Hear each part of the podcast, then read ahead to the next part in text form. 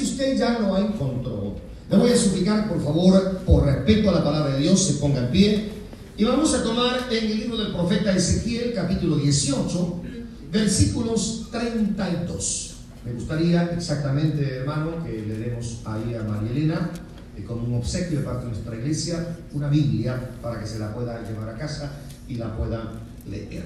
Vamos a la lectura en el capítulo 18, versículo 32.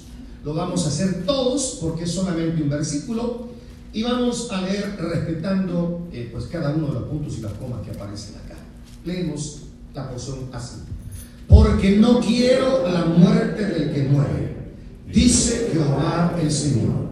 Convertíos pues y viviréis. Padre, pedimos que bendigas tu palabra, que nos hables al corazón. Voy a predicar un sermón que es necesario escuchar, especialmente para aquellas personas que todavía no te conocen. Y aquellos que estamos por ahí batallando, claudicando en pensamientos. Señor, oramos para que nos ayudes y nos des la bendición. Que tu Espíritu Santo gobierne totalmente mis labios. En el nombre de Jesús te lo pido. Amén, y amén. Pueden tomar asiento, mis amados. Por favor, no se muera todavía. Ese es el título del sermón de esta noche. Please, don't die yet.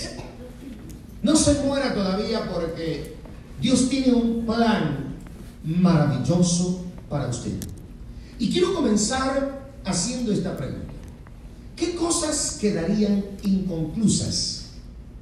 ¿Qué cosas quedarían a medias? ¿Qué cosas dejaría usted por ahí a la deriva? O se han ido a la deriva si nosotros llegáramos a morir el día de hoy. Piense, ¿qué es lo que usted cree que no pudo hacer?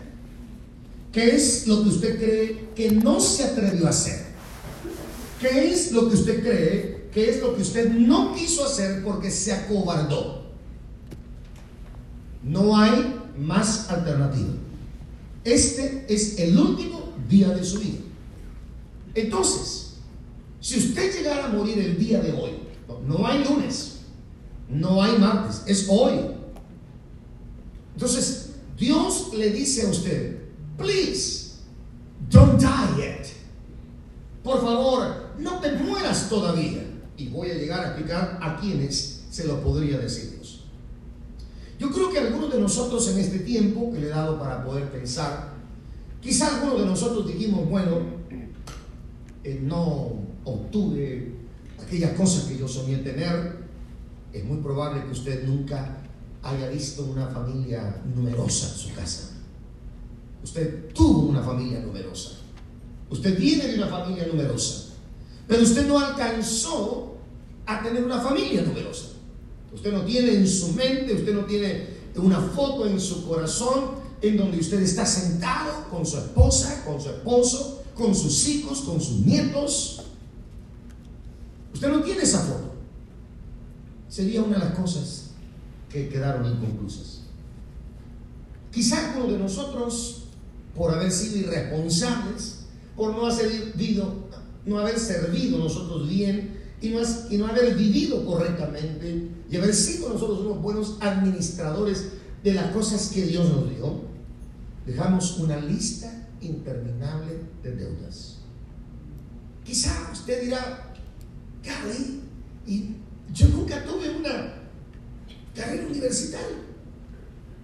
Me voy a morir y no sé, veo que mi amigo, que mi amiga, que mi hermana, que mi hermano, todos se fueron a la universidad y el único o la única fui yo. Tuve la oportunidad, este país me da grandes ventajas, tengo becas que están disponibles para mí, préstamos, no, me morí y nunca tuve una carrera universitaria. Fui del tipo de personas que vivía haciendo miles de planes y nunca concreté ninguno. Hoy voy a hacer esto, mañana voy a hacer lo otro, hoy quiero hacer esto, mañana quiero hacer lo otro. Y, tengo, y he venido toda mi vida, porque este ha sido el estilo. Vengo haciendo planes, planning, voy a hacer esto, voy a emprender lo otro, voy a comprar acá, voy a vender allá, voy a viajar, me voy a quedar. Y hacemos un montón de planes y nos morimos y concretamos cero de ellos.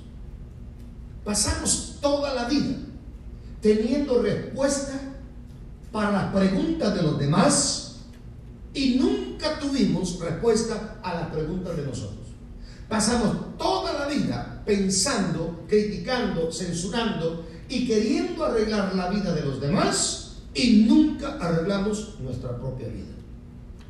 ¿Qué pasaría si nos morimos? Entonces, por favor, no se mueran todavía.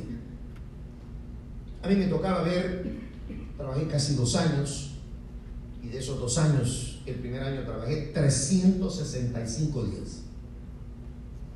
Los únicos dos días que no trabajaba en JC Penney, que era en ese entonces Easter y Thanksgiving, que los únicos dos días que estaba cerrado pues eh, pero esos dos días que estaba cerrado JC Penney, trabajaba limpiando los bancos de América en San Francisco.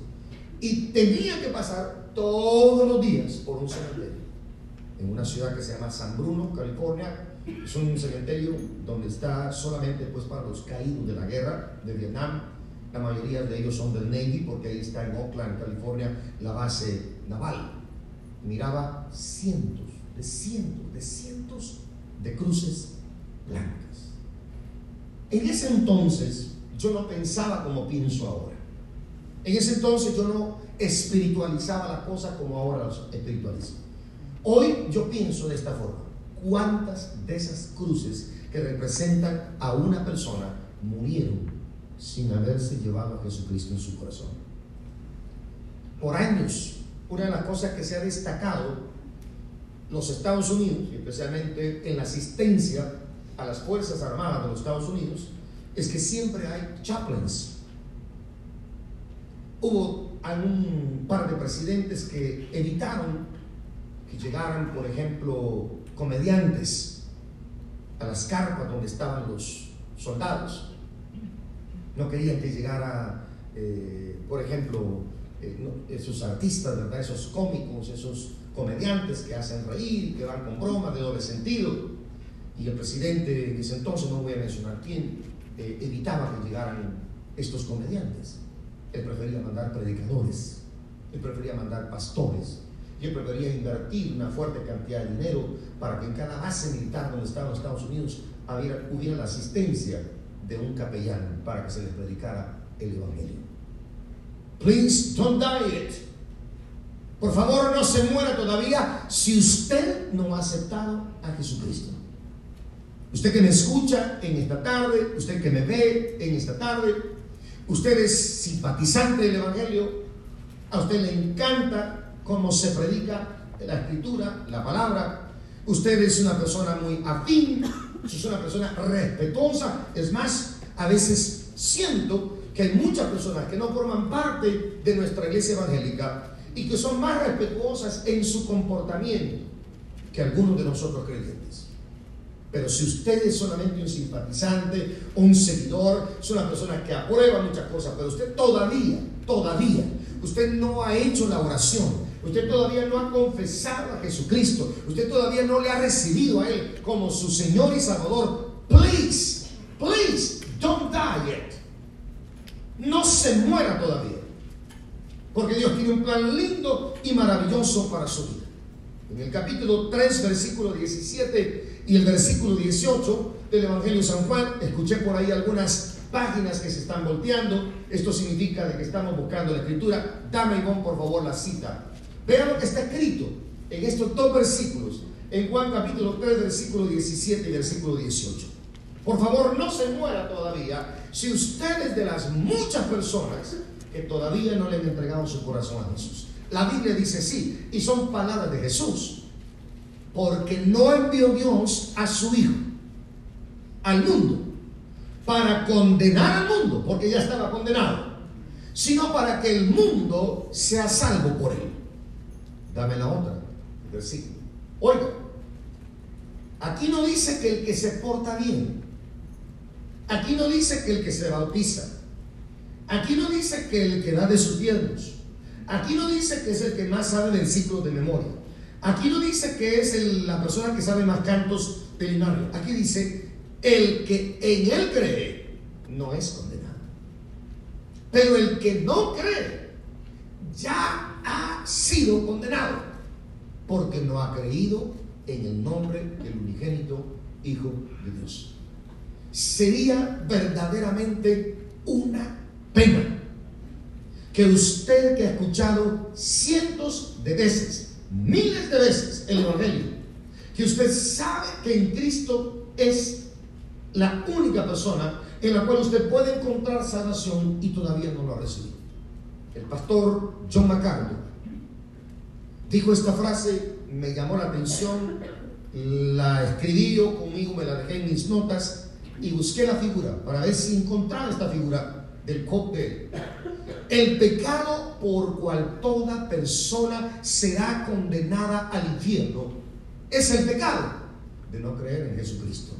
A esto se le llama en teología el pecado imperdonable. A esto se le llama en teología la blasfemia contra el Espíritu Santo. Y sería verdaderamente una pena que usted, habiendo sido confrontado, habiendo sido expuesto se le haya presentado a usted tantas veces el mensaje del Evangelio. Hermano Jorge Gleisberg, amigo mío, probablemente lo voy a ver ahora en esta semana allá en España, él es de descendencia alemana mexicana, muy amigo de, Juanita. El hermano fue a Ucrania a predicar el Evangelio y a servir de traductor a un misionero. Ucraniano.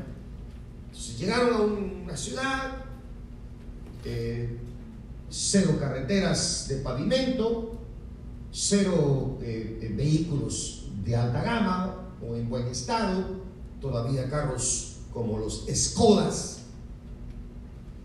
carros como los Opel, todavía vehículos como los Falcon de los 1960, viejitos, ¿no? Entonces llegaron a una ciudad, póngale, eh, Mani, la mitad de Río, sin pavimento, eh, calles eh, de tierra con mucho polvo. Y empezaron a tocar puertas y el hermano servía de traductor, a veces en el alemán o a veces en en el, inglés. Del ucraniano al alemán y del ucraniano pues al inglés.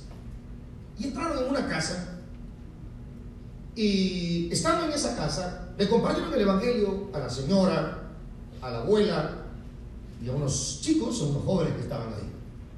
Y dice que pasaron más tiempo de lo normal. Pasaron como 35 o 40 minutos, qué cosa que nosotros no pasamos cuando vamos a evangelizar. En 10, 15 minutos ya salimos de ahí de la casa. Y cuando iban saliendo, los niños se fueron detrás de ellos, alegres de ver gente desconocida, que se habían hablado de Cristo, la mamá y todo esto contenta. Se montaron en el vehículo y a la mitad de la calle venía un hombre en una bicicleta. Entonces ellos pensaron que era un borracho porque venía en medio de la, calle y venía zigzagueando. Entonces ellos bajaron la velocidad del vehículo y, se pararon. Y se paró el hombre. Un hombre alto, un craneano ruso, alto, fornido, una camiseta sin mangas, con tatuajes, unas cosas de de cuero por acá, unas cosas de, hierro por allá, un arete por acá. Esta cosa una cosa grotesca. Y viene, pone las manos en el cofre, en el hood del carro, y los paró. Y se acerca a la ventana donde estaba el hermano Jorge. Entonces habla fuerte y le preguntó qué es lo que andaba haciendo en una casa donde hay mujeres, en una casa donde hay niños. ¿Cómo es que dos hombres? Usted sabe que hay situaciones culturales que no te permiten. ¿Qué sospecha? ¿Qué pudo haber pasado? Es un hombre indignado.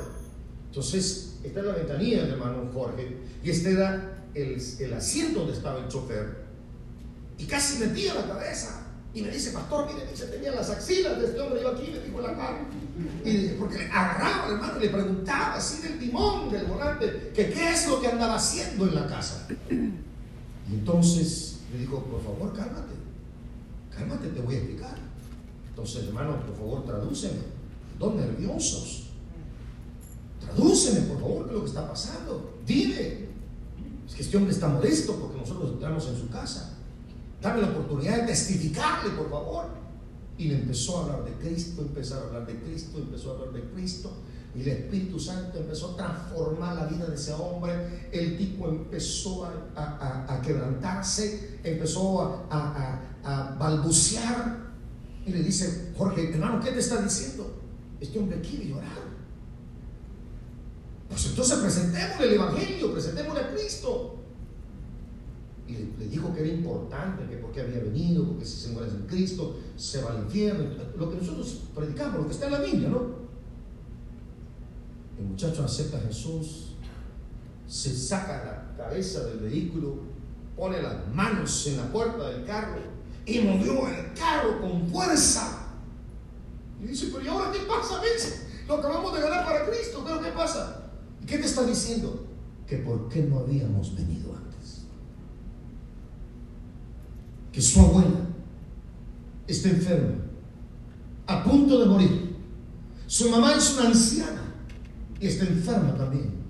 Entonces, si ellos no hubieran llegado, la abuela hubiera corrido el riesgo de morirse sin Jesús. Hermano, ¿por qué no volvemos a leer? Dame por favor esto, la cita anterior. Porque no envió Dios a su Hijo al mundo para condenar al mundo, sino para que el mundo sea salvo por él. El que en él cree no es condenado, pero el que no cree ya ha sido condenado porque no ha creído en el nombre del unigénito Hijo de Dios. Sé que me está preguntando en dónde está. Se lo vamos a dar ahorita para que lo anote. Juan capítulo 3, versículo 17 y 18. Sería amigo, porque no puedo llamarle hermano. Sería bueno, amiga, porque no puedo llamarlo hermano, porque usted no ha aceptado a Cristo todavía en su corazón. Pero sería verdaderamente una pena que usted no lo haga. Esta es la mejor era de la humanidad en que se puede vivir. Con toda la tecnología que existe, ahora el Evangelio se predica de una forma incansable. Twitter, Instagram, Facebook, YouTube, la radio, la prensa, la televisión, lo que usted quiera, WhatsApp todos los medios de comunicación habidos y por haber todavía deberían de utilizarse como medios de difusión y deben de utilizarse con el propósito único y exclusivo para que se puedan salvar miles de personas.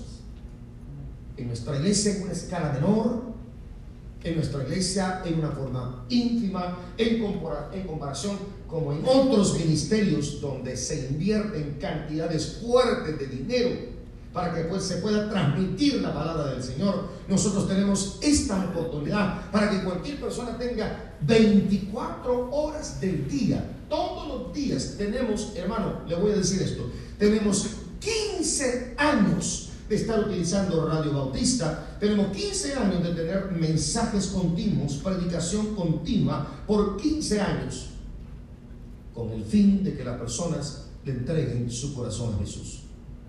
Yo me he resistido porque yo soy un tarado, yo, soy una, persona que no sé usar las redes sociales, yo no soy muy bueno para esto. Y si no hubiera una persona que tuviera la calidad o el profesionalismo la habilidad para usarlo correctamente, yo me he resistido. Por eso, no, no, no, no. Pero si va a venir alguien que lo puede usar, hermano, favor, cheque en blanco y vamos para adelante. Por cierto, quiero aprovechar para darle las gracias, hermano Felipe, por las modificaciones que nos hizo en esta semana en el sonido.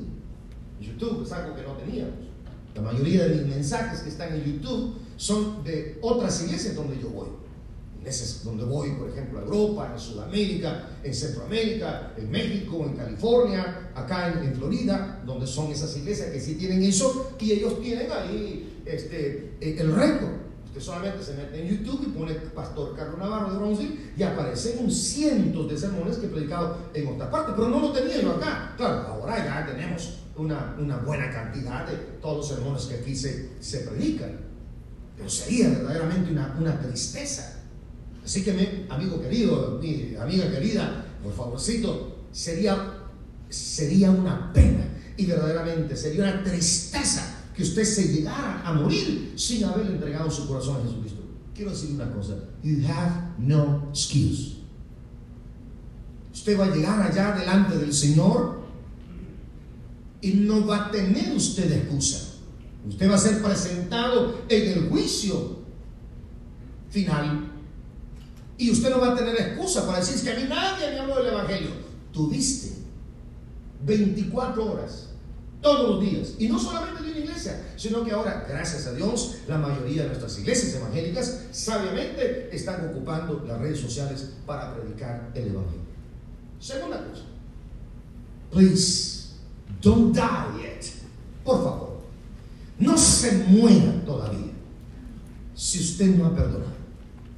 Hermano, mire, yo no quiero, por favor, insisto en esto, yo no sé ni por qué. Eh, eh, hoy me ha pasado algo que que, ya se me está botando la canica, hay cosas que estoy olvidando, hay cosas que no sé dónde las dejé y claro, ya estamos rascando nosotros unas, una edad donde, donde por ahí empieza el deterioro. Pero todavía no, todavía no se me olvida eh, la mala cara que me hiciste, Esther, ¿oíste? Todavía no se me olvida aquella cachetada que me pegó, Barbarita, oye. O sea, no se me olvida, esa cosa todavía no se Cuando tenga 11 años, probablemente sí. Pero mire, le voy a decir una cosa. En Mateo capítulo 6, versículo 14. Yo no, yo no sé, no, no, sé. Por favor, no se muera. Si usted no ha perdonado, por favor, no se me muera todavía. En Mateo capítulo 6 encontramos algo que Jesucristo dice. Recuerde que todo el capítulo 5, todo el capítulo 6 y todo el capítulo 7 es el sermón del monte. Todas las palabras que están acá, el discurso entero es de Jesús usted quiere ser, lo que veníamos diciendo, de los que dicen, no, es que eso no aparece en los manuscritos antiguos, es que esa palabra no está en el griego, es que lo que el griego quiere decir es esto, porque cuando se tradujo al latín y de latín cuando lo tradujeron al español, entonces se perdió verdaderamente el significado original. Crea lo que quiera, pero vea lo que dice en Mateo capítulo 6, versículo 14 y 15. Porque si perdonáis a los hombres sus ofensas, os perdonará también a vosotros vuestro Padre Celestial. Oiga, mas si no perdonáis a los hombres sus ofensas, aquí está, tampoco vuestro Padre os perdonará vuestras ofensas. Interprételo como usted quiera o como el Espíritu Santo le dé. Si es una pena y si es una tragedia y si es verdaderamente inexcusable de que usted se muera sin Cristo. Va a ser una pena, va a ser una tragedia, va a ser una desgracia que usted diciendo que es cristiano se muera odiando a una persona. Se muera odiando a, su prójimo. Tómelo como quiera. Si usted quiere editarlo, si usted quiere publicarlo, si usted quiere cortarlo y pasarlo. ¿Qué palabras más duras? La semana antepasada yo viví una etapa de confusión. Se respetó el deseo de un hero de los Estados Unidos. Antes de morir, dijo, no quiero que el presidente de los Estados Unidos esté en mi funeral. Era su deseo. Tenemos el derecho, ¿no?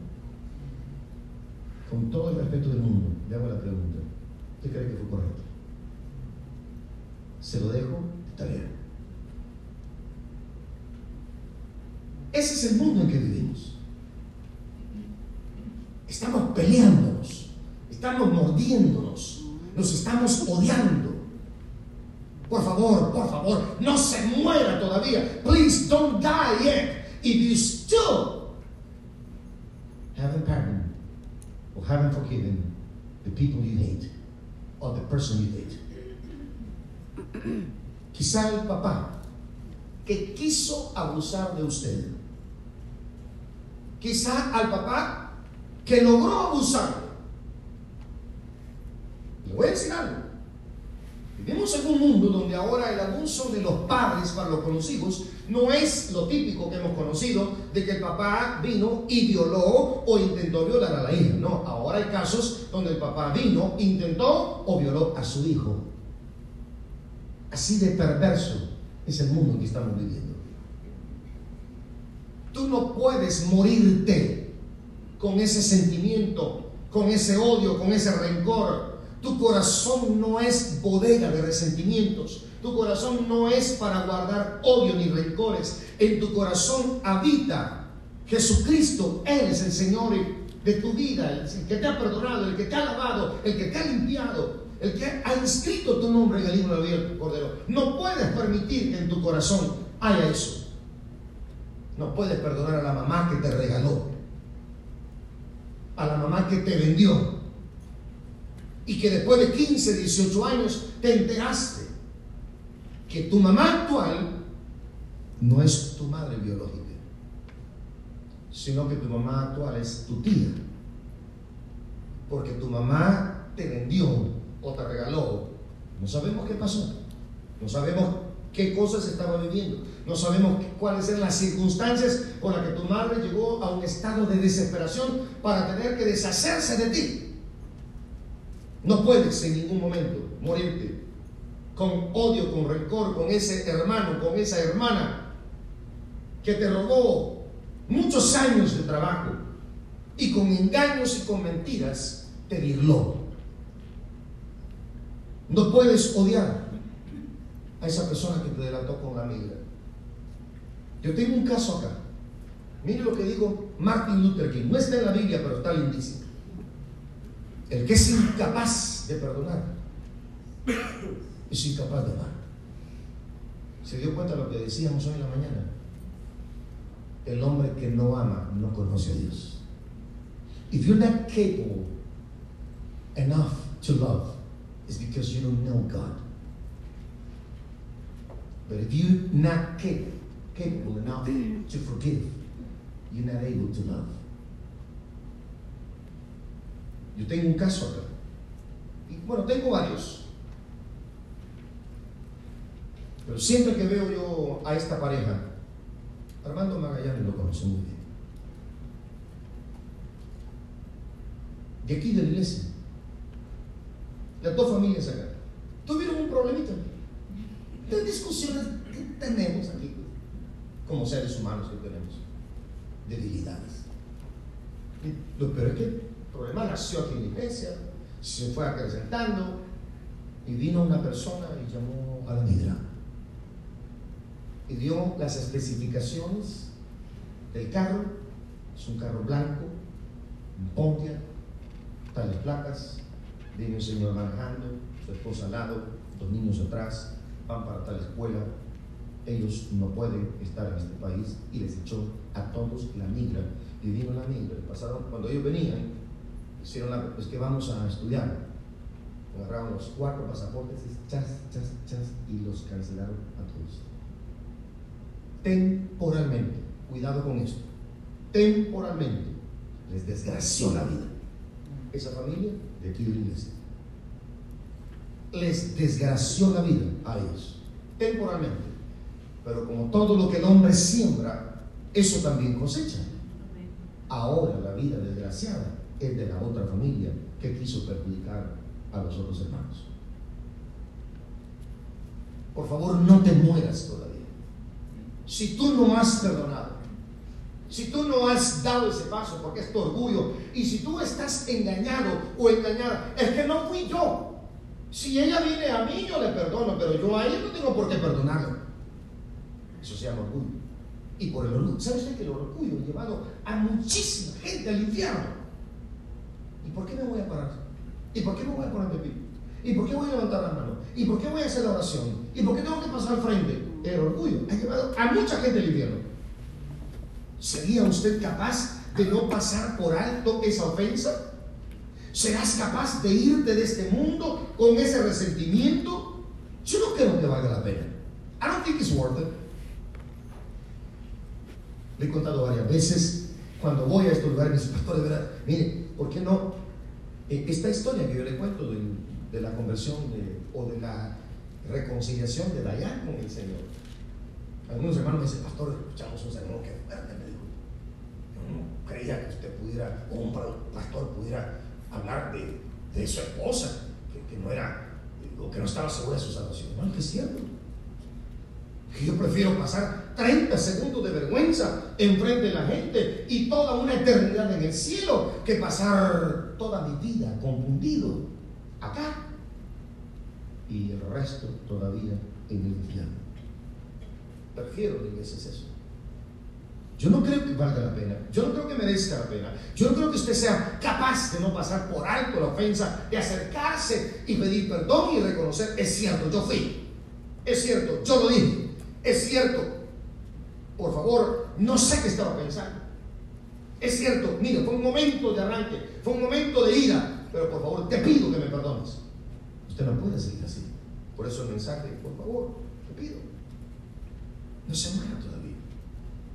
Dele la interpretación que quiera. Ahora usted tiene YouTube, usted tiene diccionarios, usted tiene concordancias, usted sabrá ver cuál interpretación le complace mejor o le hace vivir un poquito con paz. Ah, pero por último, que esto es algo que ha quedado como el ADN de nuestra iglesia. Por favor, no se muera todavía. Si usted nunca ha ganado a una persona para Cristo, si nunca ha ganado a una persona para Cristo. Creo que es al revés, si la ponemos ahí. Si nunca ha ganado con H, H ha ganado una persona para Cristo. Después sí lo arreglamos. H-A y luego una persona. Proverbios 24, 11. Proverbios 24, 11. Después del libro de los Salmos. Mire qué interesante esto. Mire, mire, qué, qué fabuloso. Si usted nunca ha ganado una persona para Cristo, no se muere todavía. No se vaya de este mundo sin saber lo que se siente. Recuerda hoy que le decía la, la sensación. La vica comiendo frijoles en el pollo loco el día jueves con sus abuelos y agarraba un frijol. ¡Ah! que se enchiló la boca la vica. Y me pedía la limonada a mi esposa y mi esposa agarraba la limonada y hacía.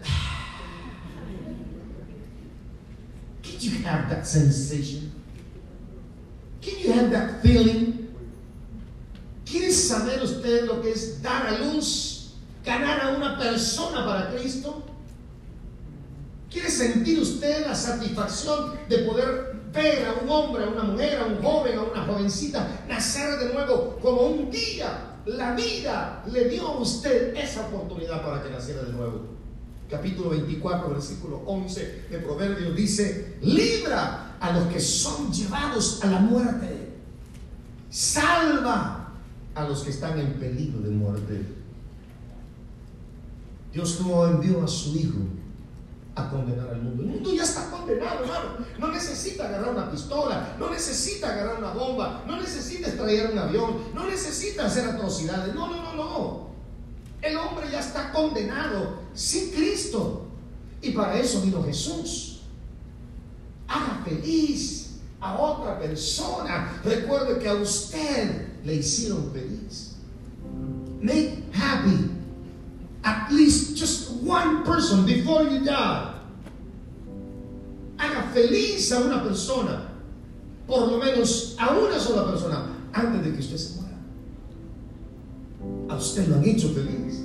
Eh, hermano, pregúnteme a mí. Bueno, pregúntese usted. Si this is the happiest moment. Hablaba con un hombre, amigo, compañero, aquí de la iglesia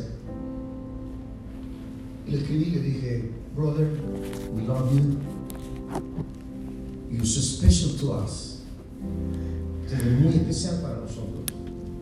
Y me contestó y me dice, Pastor, thank you for everything. Our lives are different now. Eso vale la pena.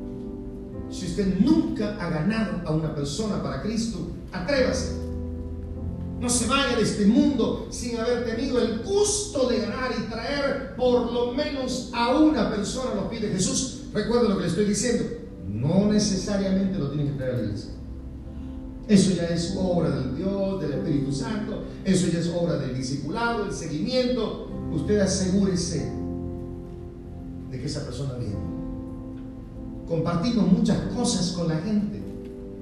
Comparte usted con sus compañeros de trabajo la oficina Compartimos muchas veces la casa que estaba contando algo. Le voy a contar esto porque es tremendo hoy. Eh, bueno, esta, esta figura está linda. Dios no te salvó para que permanecieras en silencio. Es tiempo de hablarle a otros de la salvación. Nosotros somos muy amigos de Miss Yao, la dueña del restaurante Lotus Café. Yo llego a, y por cierto es una de las invitadas para el 25 aniversario. Yo llego al restaurante y, Carlos, Carlos, Carlos, platicamos. Le dije, mire, Yao, dígame sinceramente, ¿cuál es el éxito de ustedes, la costumbre de los chinos, de los taiwaneses? Ustedes vienen acá y dos años ya son dueños de, de tres locales. Y nosotros somos los que lo barremos. Yo dije, Carlos, cinco,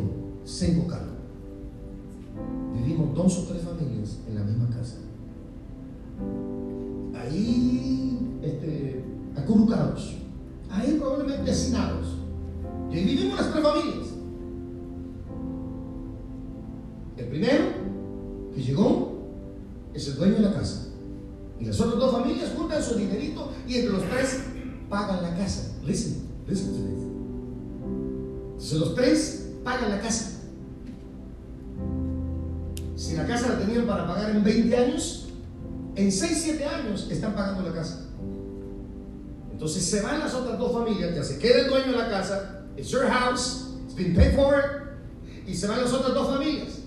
Entonces los otros dos se van y aquellos dos pagan la casa. Pero este que está aquí también paga la casa del otro. Oh, ahí se ya no mucho me gustó, ¿verdad? A mí me gusta que me paguen la casa a mí. Entonces viene este, sacamos una casa y se van solamente dos familias.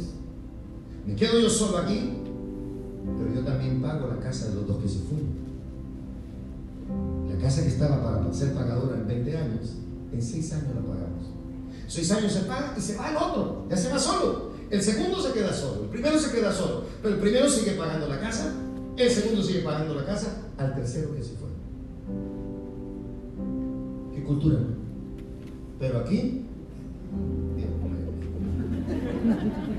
¿y, y cuándo te vas a ir? Apagar el ventilador. Quitar el aire acondicionado que está consumiendo luz. ¿Quién se tragó la leche? Ah, ah, perdón, God speaking tonight. Revelation. Esa es la cultura nuestra. Haga feliz a otra persona. Compartimos muchas cosas, la gente, una oficina, la misma casa, compartimos el asiento de un autobús, compartimos muchas veces en el vecindario el mismo bote de la basura, compartimos a veces ahí, por ejemplo, usted va a los World Trade Center en Nueva York, usted va, por ejemplo, es algo que tal vez a usted no le caería muy bien, usted va a los centros financieros de Chicago, LA, San Francisco, New York, y usted entra a un restaurante donde van todas las personas que trabajan en oficinas, you share the table with them, because they only have 30 minutes. Ellos tienen 30 minutos. Entonces vienen, agarran su maletita y se sienta con usted, y usted ni le conoce tampoco, y no cruzan palabra, pero comparten la mesa. A veces lo compartimos todo. ¿Sabe? Perdonen lo que voy a explicar. No es tan buena explicación, pero sí es clara. Los mismos drogadictos comparten sus jeringas para drogarse. Los mismos borrachitos toman de, de la cervecita esa Night Train, la más o la Bush, la más barata, dice Night Train, oscurita, pero pegona. Dos tragos y a dormir. Va, y la comparten. ¿Por qué no compartimos el Evangelio? We share everything. Nos quedamos sin batería. We share. Nos quedamos, no tenemos internet. We share. Why don't we share the gospel? Le voy a decir algo y con esto cierro. El estímulo que dan los vendedores o los gerentes de ventas a sus vendedores. If you sell, if you go beyond the line, if you if you're a good salesperson, you always get an incentive.